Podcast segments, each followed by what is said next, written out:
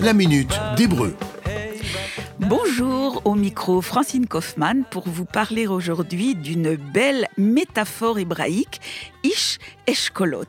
Ish, un homme, Eshkolot, ce sont des grappes, comme euh, Eshkol Anavim, une grappe de raisin. Donc, Ish Eshkolot, c'est un homme qui regorge de connaissances multiples, comme euh, les, les les grappes regorgent de jus. Mais à l'origine, on ne disait pas Eshkolot, mais Ashkolot. Et dans le traité talmudique Sota, on nous parle de deux sages disparus qui étaient des Ashkolot.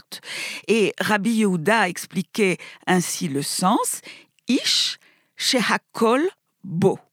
Un homme qui a tout Shehakol en lui beau. Et selon Rachi, ce qu'il avait en lui, c'était la sagesse, la Torah tout entière, y compris le sens secret de la Torah.